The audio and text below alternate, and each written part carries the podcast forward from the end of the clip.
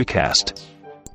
Ja, hallo, eine neue Ausgabe des Pewcasts. Äh, dieses Mal vor Ort sogar mit Alexander Matzkeit von Real Virtuality. Hallo Alex. Hallo Sascha, das ist total krass, hier jetzt gegenüber zu sitzen, nachdem ich dich normalerweise im Skype nicht mal sehe, sondern nur höre. Ja, ist ein Skandal, ne? Äh, äh, wir haben uns hier zum allerersten Mal getroffen. Ähm, wo sind wir eigentlich hier? Wir sind in Karlsruhe, also das weiß ich. Genau, in Karlsruhe gibt es äh, den Filmpalast am ZKM und das ist eins von sehr wenigen IMAX-Theatern in Deutschland.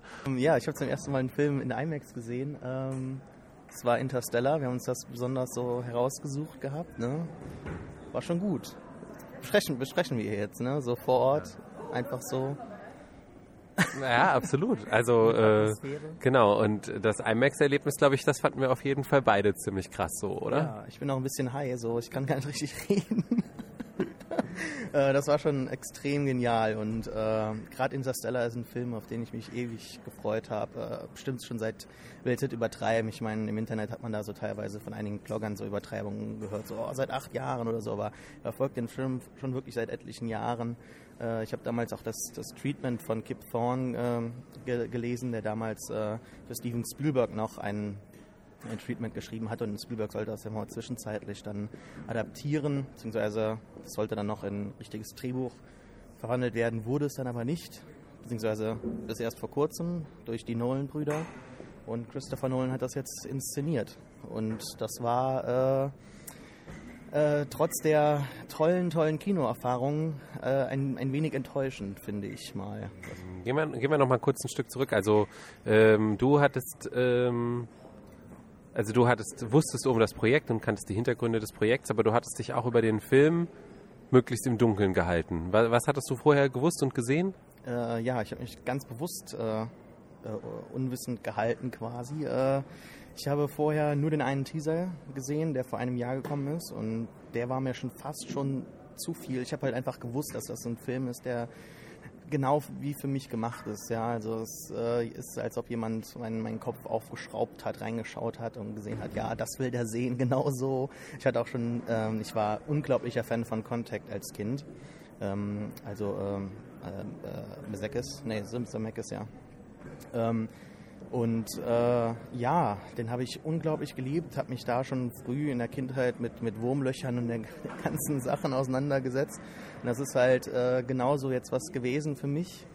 Deshalb habe ich keine Trailer gesehen gehabt. Ich habe auch nicht gewusst, wer außer McConaughey jetzt mitspielt. Äh, wusste, dass Nolan Regie geführt hat und das hat mir gereicht. Deshalb, es war auch wirklich interessant zu sehen dann, ähm, also ich habe das nicht sehr oft, ja. Also ich schaue sehr viele Trailer. Es gibt ja Leute, die sagen, ja, okay, das interessiert mich von vornherein. Und ich habe mal das mache ich eigentlich nicht, ja. Deshalb, es war schon was äh, Außergewöhnliches für mich heute.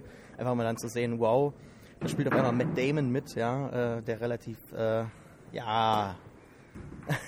also ich hatte jetzt die Frage jetzt gefragt, äh, spoilern wir ab sofort oder irgendwie äh, erst ab später oder?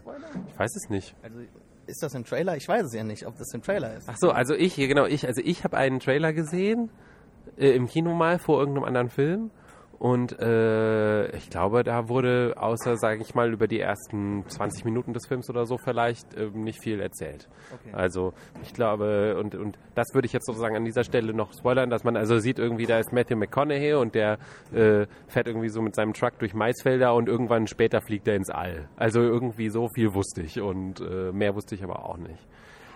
Das war auch so äh, das Beste am Film, ne? Ähm, also ja, genau, du hast eben gesagt, du bist ein äh, bisschen enttäuscht. Äh, willst du es versuchen, spoilerfrei oder wollen wir einfach spoilern nee, ab sofort? Spoilercast. Okay, alles klar, ab sofort Spoilercast. Also dann äh, zieh vom Leder.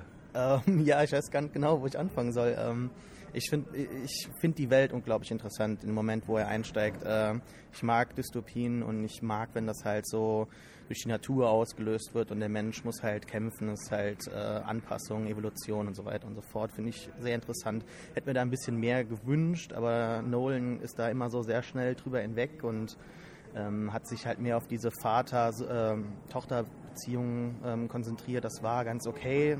Ähm, wird dann auch später nochmal extrem aufgegriffen und äh, die Liebe ist ein ganz zentraler, wie, wie, hast du gesagt, irgendwie The Secret Ingredient oder so in den fünf Dimensionen. Ja, ähm, das, das war ganz, ja, ich glaube nicht, dass der Film dann diese Sentimentalität braucht. Du hast gesagt, äh, Spiritualität wäre wär da besser gewesen und hätte auch besser gepasst. Ähm, soll ich weitermachen? Oder? Mach mal. ja, thematisch finde ich den Film halt unglaublich interessant, weil ähm, da gehen nicht sehr viele hin, ja. Also nicht sehr viele Ideen oder Filme. Die wagen sich nicht, nicht so wirklich daran, äh, mal die Zuschauer an ihre eigene Sterblichkeit so zu erinnern. Ähm, oder äh, überhaupt dann halt zu sagen, ja, Charaktere sind äh, bärlich und so weiter und so fort. Das fand ich schon wirklich gut gemacht. Ähm, äh, im, im, Ansatz halt. In der Ausführung teilweise dann ähm, es konzentriert sich, du hast eben gesagt, mehr auf den Menschen, da stimme ich dir eindeutig zu. Es geht mehr um die Erfahrung des Menschen generell. Deshalb ist es auch so, dass viele Figuren einfach nur existieren und da sind, äh, um dem Plot halt zu dienen oder der Thematik. Und deshalb ist es auch okay, äh, mit ja, der Antagonist so in Form von Matt Damon, ich weiß nicht, ob das unbedingt dann, ob das, das Drehbuch das gebraucht hätte. Ähm, da hätte es sicherlich eine andere Möglichkeit gegeben. Aber jetzt nach, äh, ja, ich, ich finde teilweise, äh, der Film ist äh, komisch zusammengeschnitten. Manchmal ist es ähm, ein bisschen enttäuschend, wenn er aus einer extremen äh, einnehmenden Szene herausschneidet, da also diese, diese Starport 2001 äh, Hommage hat, da, da geht er dann zurück auf die Erde, wie sich seine zwei Kinder umarmen. Das ist natürlich äh, emotional für jemanden, der halt an seine eigenen Kinder denkt, aber ich habe halt noch keine Kinder, deshalb spricht der Film mich wahrscheinlich auf dieser Ebene noch nicht an, aber ich finde das auch rein effektiv. Es ist halt schade, wenn er halt so einer unglaublich krassen Szene äh, rausgeht um halt äh, dann seine sentimentalen äh, Qualitäten irgendwie noch so aufzuspielen, die er halt äh, schon vorher angesprochen hat. Also wie gesagt, der Film ist, ist äh, es ist immer schwierig, so einen Film zu besprechen, direkt nachdem man ihn gesehen hat. Ähm, mir hat er trotzdem sehr, sehr gut gefallen. Ja? Also ich, ich bin enttäuscht. Ähm, ultimativ werde ich mir den wahrscheinlich nicht hundertmal angucken und äh, religiös anbeten oder so. Aber ich fand den schon ähm, unglaublich äh, einnehmend in gewissen Szenen. Also wir haben ja Spoilercast, aber ich fand zum Beispiel, deshalb kann ich ja alles erzählen, aber ich finde so die ersten, die Entdeckungsphase dieser Welt finde ich wirklich am Stück fast ziemlich geil. Ähm, ich fand die Szene, wo er wieder andocken muss, wo sie im Prinzip den Planeten verlassen, fand ich extrem gut.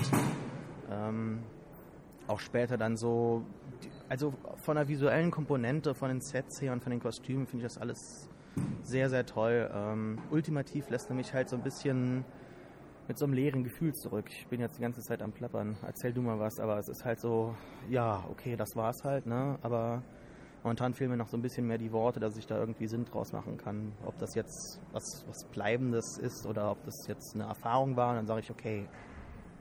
Ja. Okay, puh. Ja. Also, ich glaube, das Wichtigste, was man über mich wissen muss, ist, dass ich halt 2001 liebe. Ähm, und zwar auch, weil ich mit dem Film so eine Geschichte habe. Ich habe den das erste Mal irgendwie gesehen äh, und habe am Ende gedacht, so jetzt aber mal gut und habe den Rest vorgespult und so. Und, äh, und habe den aber, das ist halt so ein Film, der sich einem also endlos erschließt. Und ähm, und deswegen ist es, auch wenn es wahrscheinlich völlig unfair ist, immer der Standard, äh, ähm, äh, nachdem ich irgendwie andere Filme messe. Und das habe ich zum Beispiel äh, vor ein paar Jahren bei Sunshine gemacht, äh, der da meiner Ansicht nach fast sogar einigermaßen rankam in mancherlei Hinsicht. Das habe ich aber auch letztes, letztes Jahr bei ähm, äh, Gravity gemacht, der ähm, der das überhaupt nicht geschafft hat, aber wo ich dann hinterher auch gedacht habe, okay, als ich den zweites Mal gesehen habe, der Film will auch was ganz anderes, das ist in Ordnung. Und bei Interstellar habe ich halt den Eindruck, dass er versucht, auch 2001 zu sein, aber halt gleichzeitig für ein Mainstream-Publikum zu funktionieren. Und deswegen eben äh, sozusagen versucht, mit diesen großen Gesten zu arbeiten, ähm, aber, äh, aber es alles aber, aber Kubrick hat es halt damals ja ganz bewusst alles total reduziert und alles total rätselhaft gemacht äh, und äh, auf diese Erfahrung gesetzt und darauf, dass wer da mehr rein äh, lesen will, dass sie sich sowieso mehr mit dem Film beschäftigt, während Nolan einem halt ganz stark habe ich das Gefühl halt ständig versucht zu sagen, was er jetzt gerade macht. Also erstens durch den Dialog der Charaktere, die wirklich pausenlos am Quatschen sind auf eine, wie ich finde, nicht immer ganz äh, unanstrengende Art und dann halt aber auch durch andere Cues wie halt diese wahnsinnig bombastische Musik und diese Parallelhandlung auf der Erde, die du eben schon angesprochen hast, zu der er halt immer zurückschneidet, um zu sagen, hier übrigens, das ist die Verbindung, die ihr ziehen sollt. Und ähm, ja, und, äh, und, und deswegen, ich finde ihn, ich fand ihn jetzt als Film auch mutig.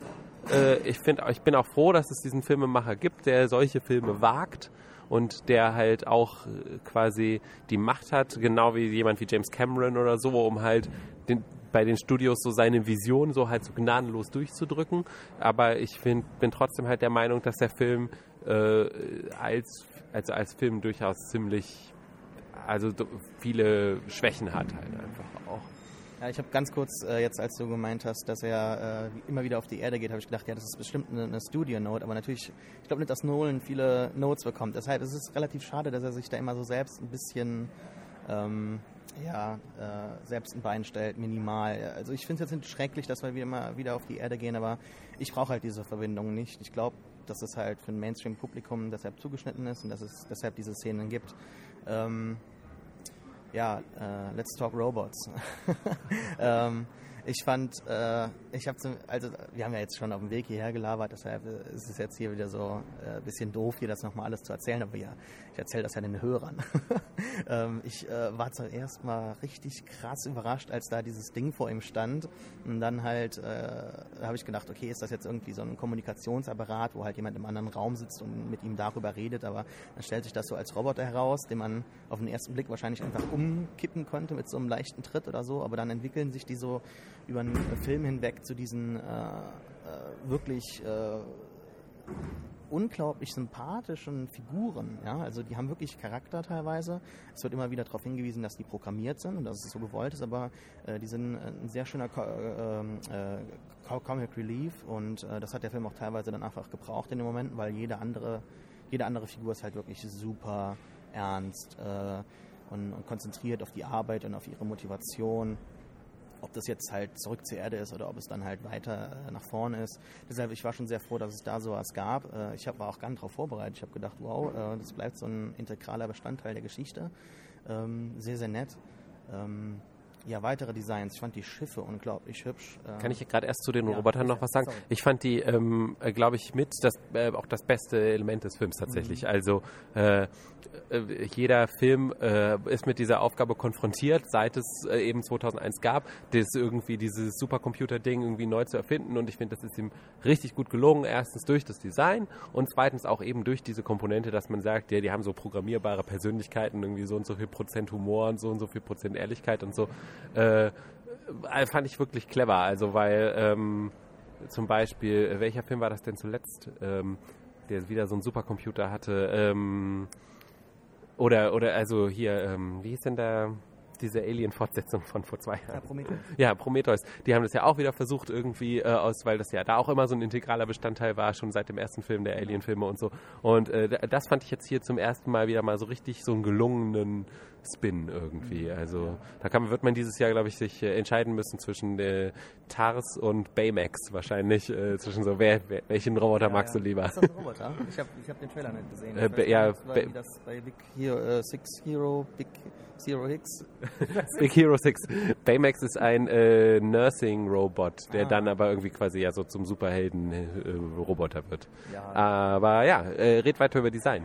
Ähm, ja, ich finde die Schiffe wirklich hübsch. Ähm, ich, ich mag das, dass man da mal ähm, nicht so sich an was Traditionellem irgendwie orientiert hat. Ich, ich habe mich die ganze Zeit gefragt, weil, weil Nolan wirkt halt so in seiner Ausführung zum, zum Plot und äh, der, zur Exposition zu diesen Wurmlöchern generell und was gerade passiert, wirkt er sehr ähm, informiert, als ob er sich mit vielen Wissenschaftlern unterhalten hat. Und deshalb denke ich auch, dass er sich mal mit ein paar äh, Ingenieuren oder so unterhalten hat, ob die Dinger tatsächlich fliegen könnten. Ich finde, es sieht unglaublich schön aus, ähm, ganz abgesehen davon, ob sie jetzt fliegen können oder nicht. Es ist ästhetisch, es ist wie immer ein sehr, äh, ein sehr äh, idiosynkratischer Film. Also ich finde, dass, dass er sich kaum irgendwo äh, in seinem Design also ich na, ich weiß nicht, ich finde es unglaublich schwierig, so kurz danach irgendwie mich auf was festzulegen nach einem Film. Ich habe deinen Eindruck noch nicht so parat, aber ich finde schon, dass es sehr ähm, einzigartig war teilweise. Wahrscheinlich gehe ich nach Hause ähm, guck mir ein paar Bilder und denke, ja, da hast du, hast du Blödsinn erzählt.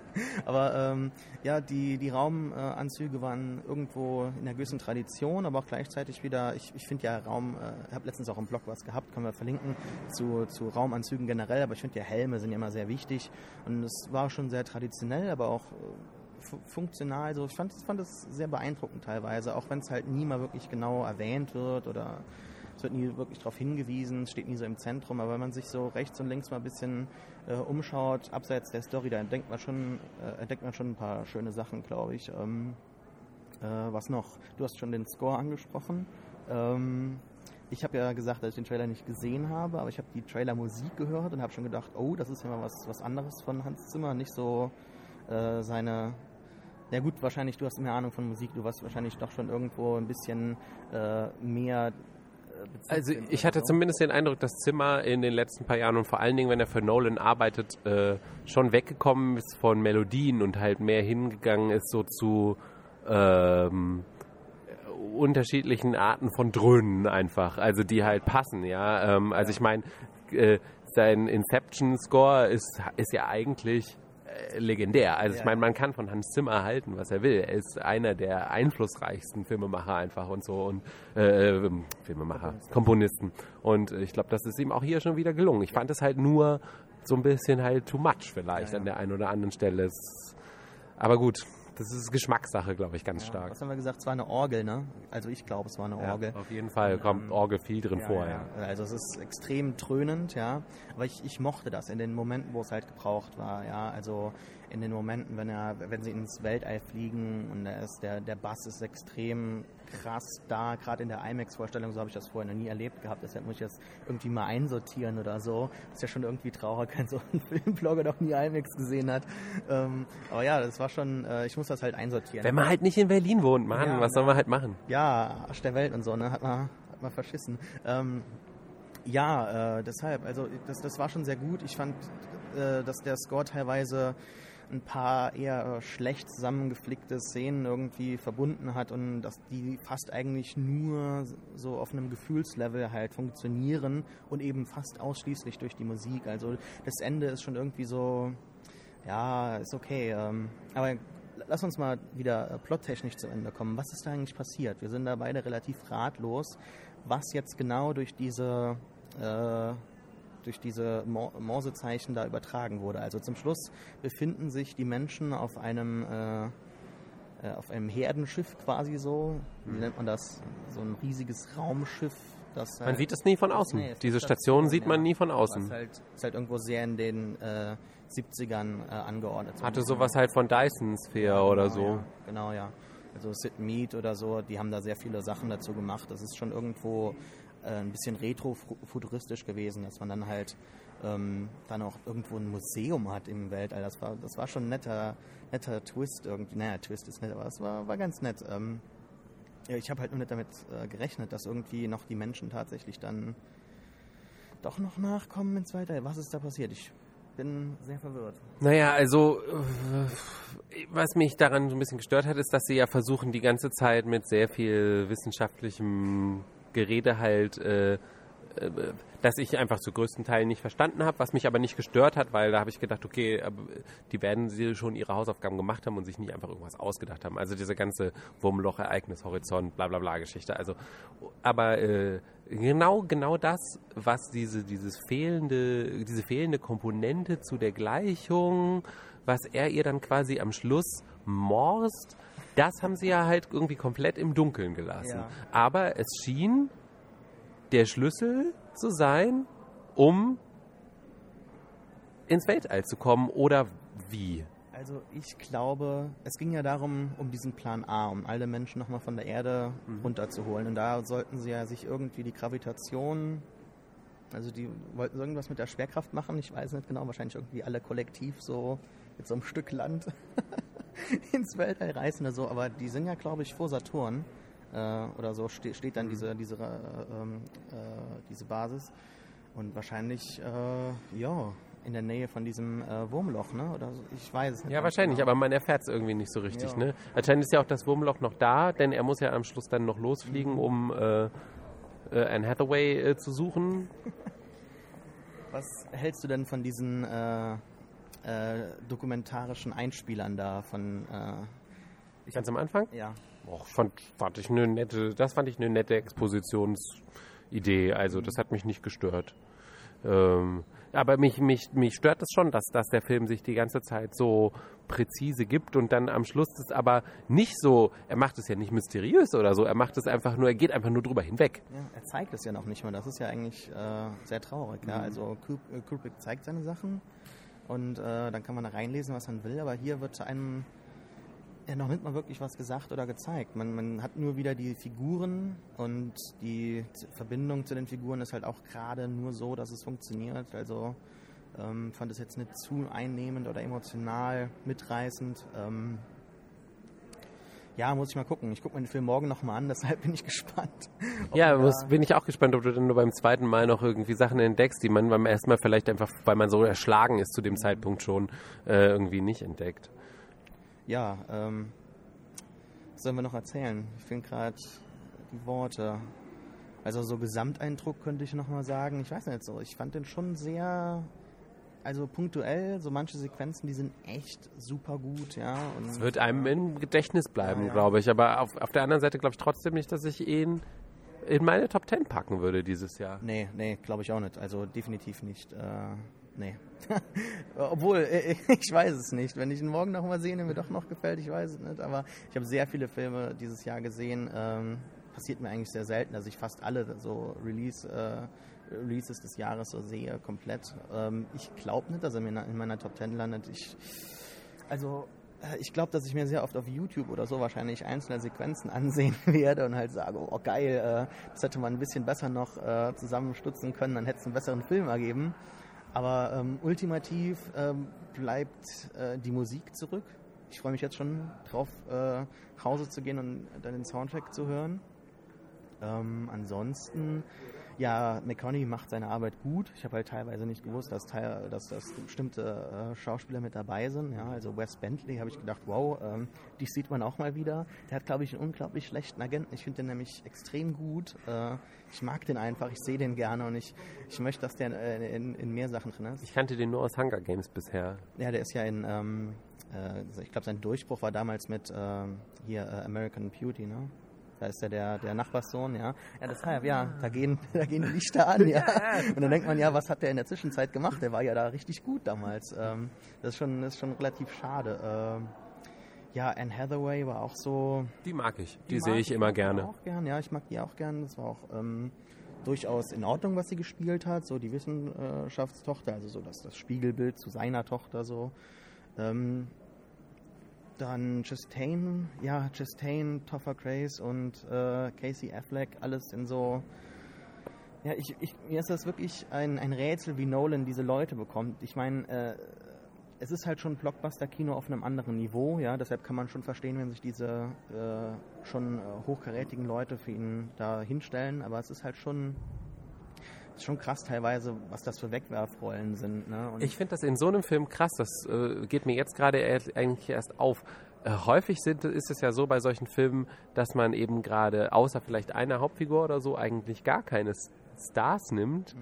um äh, um der Idee und äh, der Technologie und dem Ganzen quasi mehr Raum zu geben, damit man nicht von diesen berühmten Gesichtern abgelenkt wird. Und mir ging das tatsächlich teilweise so, denn ich habe immer wieder zwischendurch äh, auch, also genau wie ich auch hatte natürlich auch diesen Matt Damon Moment, ja, ja aber auch äh, zwischendurch habe ich überlegt, äh, also keine Ahnung, ich glaube, ich habe irgendwie 10 oder 15 Minuten gebraucht, bis ich auf Jessica Chastain gekommen bin, also nachdem ich das Gesicht das erste Mal gesehen hatte. Und und äh, genauso mit Casey Affleck und so, der hat ja auch so eine markante Stimme, die sie ja in der deutschen Synchronstimme versuchen auch äh, irgendwie äh, zu adaptieren und so. Und ähm, das hat mich fast schon ein bisschen gestört, dass ich mir denke so, ja, die ganze Welt besteht aber halt nicht nur aus Stargesichtern so irgendwie. Und es ist ein bisschen schade, wenn das alles ist, was man sieht. Ja, ähm, jetzt wenn wir gerade mal überhaupt so ein bisschen ähm, Spektrum der Menschen so abdecken, also äh, wir hatten einen schwarzen und das war's. Ne?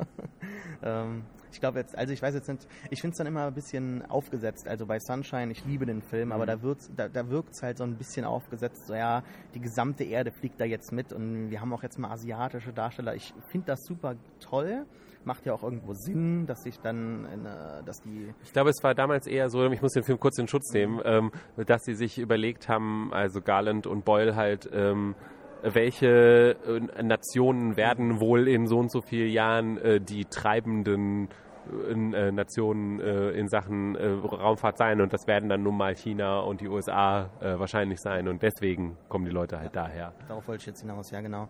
Deshalb aber, ähm, deshalb finde ich es schon ganz in Ordnung, äh, dass der Film jetzt hier ähm, einen Standpunkt äh, oder einen Zeitpunkt irgendwie in einer entfernten Zukunft irgendwie aufgreift, wo halt Amerika alleine noch dasteht. Aber es ist halt auch dann sehr zugeschnitten für ein amerikanisches Publikum. Da merkt man schon, dass damals in Großbritannien irgendwie die Leute ein bisschen weiter waren. Wobei ähm, in Sunshine müssen ja alle zusammenarbeiten und äh, hier theoretisch ja auch, aber da, es gibt so ein paar interessante parallele Szenen. Also zum Beispiel ähm, gibt es in Interstellar doch auch diese Szene, wo sie sich entscheiden müssen. Äh, in, in Interstellar jetzt. So. Fliegen sie zu dem einen Planeten oder fliegen sie zu dem anderen und haben dann nicht mehr genug äh, genau. Äh, Treibstoff, um zurückzufliegen. Und genau so eine Szene gibt es in Sunshine auch. Und ich, ich, fand das immer eine der beeindruckendsten Szenen überhaupt in Sunshine, dass dann auch jemand, ich glaube Chris Evans sagt, ja, dann stimmen wir halt ab. Und dann sagt irgendwie der Captain, äh, nee, wir sind hier keine Demokratie.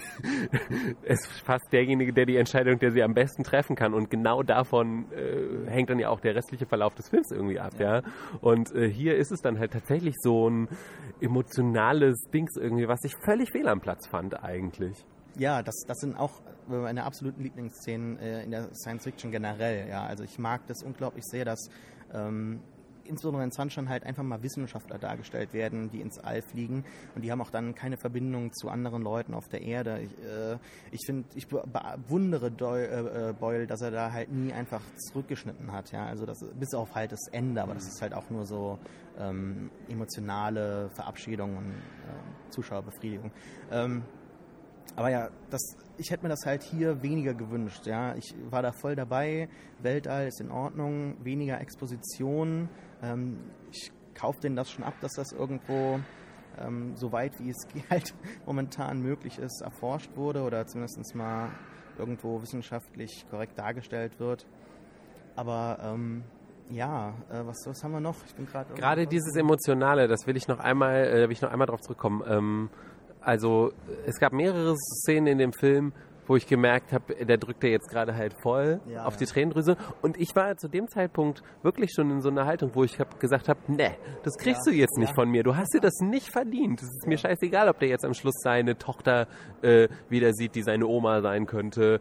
Äh, aber irgendwie, äh, ich habe nicht verstanden, wie er da hingekommen ist und was das überhaupt alles äh, so und nur weil du mir jetzt gerade sagst, du musst, du solltest jetzt mal ein paar Tränen verdrücken, ging, also ich habe, hat sich wirklich in mir was dagegen gewehrt. Ja, nee, kann, kann ich genauso unterschreiben. Ich fand das auch, ähm, ich weiß nicht, ich finde es sehr, sehr schade, ja. Ich glaube nicht, dass der Film das gebraucht hätte. Äh, ich hätte mich sehr auch gut so von McConaughey verabschieden können als, als Star Child oder so. Ist ja auch ganz kurz, wie er da, bevor er dann gerettet wird, so als leichte Hommage am, durchs Weltall am Schweben. Ähm, ja, nee, den Eindruck kann ich, kann ich durchaus teilen, dass ich halt auch gesagt habe, nee, das ist mir jetzt, ich verstehe, ich fand es auch sehr konstruiert, ja. Also nicht nur, dass ich halt sage, äh, es funktioniert jetzt nicht mehr hier, sondern ich habe halt auch einfach gemerkt, okay, das ist, es wird extrem so eingeschoben. Äh, obwohl, wenn ich mit den Gedanken eigentlich noch bei hier bei äh, Hathaway war oder so. Ähm, die emotional, ja gut, dass die Story halt irgendwie emotional für die Zuschauer dann zufriedenstellend abgeschlossen wird. Und das ist dann halt so, ja. Eine Sache wollte ich noch äh, mit dir bereden. Und zwar, wir haben beide ja vorher so ein bisschen spekuliert. Mhm. Und, äh, und wir haben beide sozusagen schon gesagt, es ist bestimmt irgendwie sowas sie fliegen durch das Wurmloch und sie finden irgendwas und am Ende äh, äh gibt es quasi so einen geschlossenen Kreis. Wir hatten jetzt gesagt, okay, sie landen vielleicht auf der Erde in einer anderen Zeit oder sowas, aber ähm, das war es ja jetzt nicht. Aber dieser geschlossene Kreis kam trotzdem irgendwie. Warum muss es das immer geben? Und äh, verblüfft das heutzutage noch irgendjemanden? Oder sind es nur die Science-Fiction-Fans, die da schon sagen, so, äh, das haben wir jetzt aber auch schon zigmal gesehen? Ja, das ist eine sehr gute Frage. Ich bin gerade am überlegen, ob ich darauf eine Antwort habe. Ähm, ich glaube einfach, dass das selbst, ich glaube, dass Nolan solche Filme macht, ähm, wo er ich glaube, der ist gar nicht wirklich daran interessiert. Ich glaube, er, er, mag diese großen Ideen und er, er will von allem ganz viel. Und äh, ich glaube aber auch, dass er, der, er wird ja sehr, sehr gefeiert, so von, ähm, ist so mein Eindruck, von einer großen Masse der Kinogänger, die halt sich irgendwie doch schon für Kino interessieren, aber halt nicht wirklich groß ähm, darüber hinaus, über die, die paar großen Titel, die man im Jahr hat. Und da wird er halt immer so hoch gelobt, dass er halt die Michael Bay-Filme macht, aber für die Kopfmenschen. Und äh, ja, den Eindruck kann ich halt einfach nicht teilen. Ähm, ich finde, dass er Filme macht für doch schon irgendwie Leute, die sich zwar ein bisschen inspirieren lassen wollen, die ein bisschen nachdenken wollen, am Ende dann aber trotzdem mit einem guten Gefühl aus dem Kino gehen. Dann kann ich wollen. absolut zustimmen. Und ähm, deshalb, ich hätte jetzt viel interessanter gefunden, wenn der Film mal wirklich ähm, so den Mut einiger Astronauten im Film gehabt hätte und zu einem Punkt gekommen wäre, wo selten Filme hinkommen. Ich hatte auch wirklich das Gefühl gehabt, dass es am Anfang irgendwie darauf hinsteuert. Ähm, es waren ein paar cheesige Momente, wo sie halt den Konferenzsaal haben, dann geht die Tür hinter ihnen auf dann steht das Raumschiff da, aber da ist man halt so als äh, äh, Science-Fiction-Fan voll dabei und dann sage ich, okay, ich gehe jetzt auf dieses Raumschiff mit, mit dem Film, äh, bringe mich irgendwo hin und es ja, das, das Ende ist halt nicht wirklich so komplett zufriedenstellend. Also beides wird gerettet. Ja, es gibt also ähm, äh, der Film geht sehr oft auf Opfer ein, die man halt äh, äh, machen muss und äh, dass man was zurücklassen muss, ist dann auch teilweise dann also es gibt eine menschliche Verbindung zu äh, Newtons Gesetzen und sowas. Das ist schon, das, das mag ich halt, aber wenn er dann im Prinzip am Ende so ein Redcon macht oder irgendwie einen Twist hat, wo halt alle überleben und rückwirkend dann halt noch Leute gerettet werden, die sich eigentlich bereits geopfert haben. Ah, das finde ich halt ein bisschen enttäuschend. Ne? Dann merkt man halt schon irgendwie so, dass er sich doch schon an äh, konventionellen Ideen eher abarbeitet als an irgendwas wirklich Originellem. Ähm, er findet zwar teilweise wirklich beeindruckende Bilder, also ich finde alleine diese Welle auf dem allerersten Planeten, das war eine wirklich tolle Sequenz, mhm. auch wenn es natürlich, wie du richtig festgestellt hast, mehr Sinn macht, wenn der Roboter da alleine rausgeht. Aber die fühlten sich halt sicher, ja, kann man halt irgendwie das schon erklären. Aber ähm, ja, um deine Frage zu beantworten, ich glaube, ich glaube, dass Nolan gar nicht diese Filme machen will für also wo halt immer viele glauben. Ne? Also äh, ja. ja, er wird halt überschätzt. Äh, ich glaube, er überschätzt sich auch selbst so ein bisschen. Ähm, ganz abgesehen davon, ob das jetzt beeindruckend war oder nicht. Äh, ich sage, es war beeindruckend im Kino das Erlebnis. Also ich sage schon, dass man den Film sich definitiv anschauen sollte dieses Jahr. Ich finde ihn auch ich werde mir den auch gerne nochmal angucken ich würde dem schon eine, ein positives Rating geben. Ich mag Ratings ja eh nicht so bei Besprechungen, aber ich würde schon sagen, dass man sich definitiv anschauen soll, dann auch in der bestmöglichen äh, Präsentation.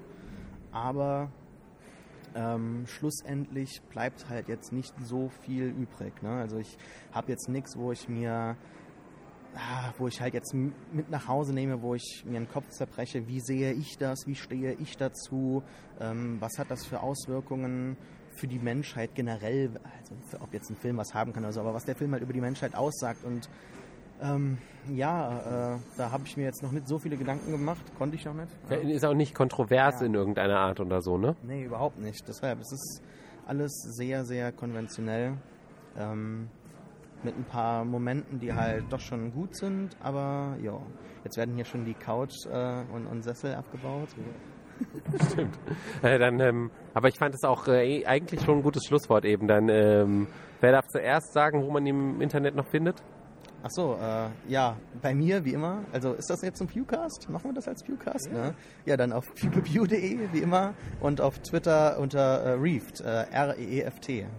Äh, und mich findet man auf Twitter unter alexmatzkeit und mein Blog heißt realvirtuality.info. Du hast die letzten Worte, das ist dein Pewcast. Ja, äh, ich bin gerade äh, emotional sehr leer und gedanklich auch. Danke, dass man uns zugehört hat, keine Ahnung. Und äh, ja, dann bis zu den Sternen oder so. Zwischen die Sterne, keine Ahnung. Ich bin am Ende.